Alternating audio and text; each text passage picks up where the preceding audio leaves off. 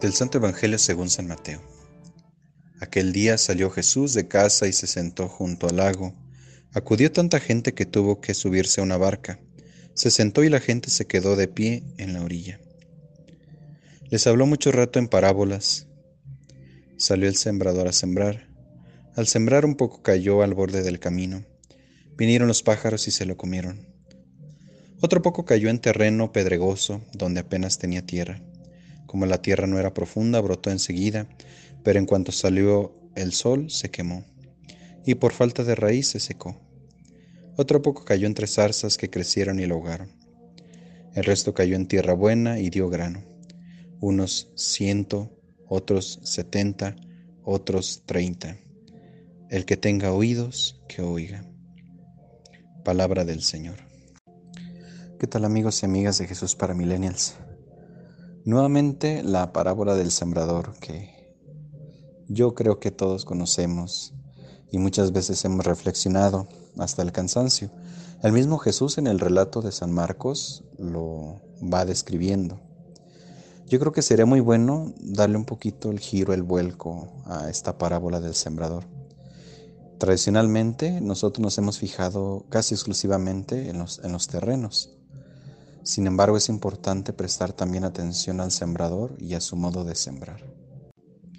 Yo creo que debemos de tener la confianza que tiene el sembrador, porque sale con una confianza asombrosa, hasta el punto de esparcir la semilla de tal manera que ni siquiera pone atención si cae en lo pedregoso, si cae en lo espinoso, en la maleza porque creo que todos los días nosotros necesitamos levantarnos, mirar el mundo con esos ojos del sembrador, saludar al que sabemos que a lo mejor no nos va a saludar, acercarnos a aquel que está lejos, incluso pensando o teniendo en cuenta que quizás Él no va a responder, al menos en ese momento, de la forma que nosotros quisiéramos.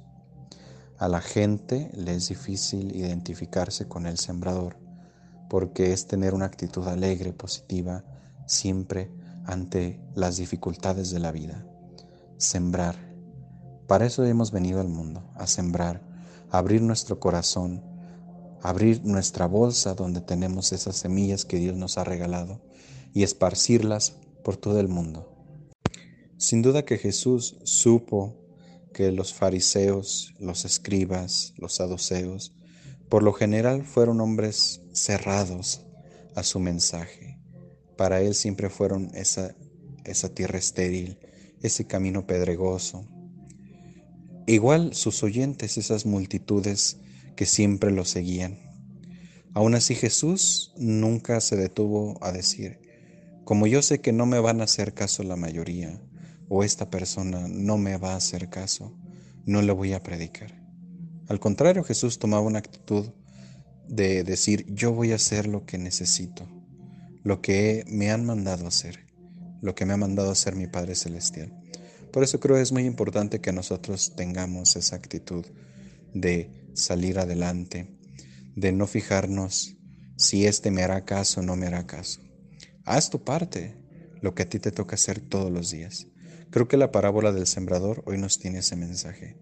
Tener la actitud positiva y entre comillas ingenua del sembrador para salir adelante, para sembrar y veremos que muchas de las semillas que creíamos estériles fructificarán y viceversa.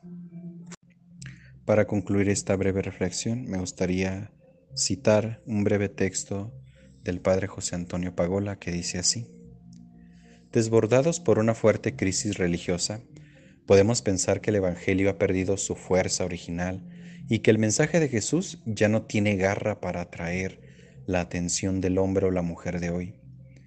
Ciertamente no es el momento de cosechar éxitos llamativos, sino de aprender a sembrar sin desalentarnos, con más humildad y verdad. Que Jesús llene nuestro corazón de esa fuerza del Evangelio para que lo podamos llevar como esa semilla que puede dar fruto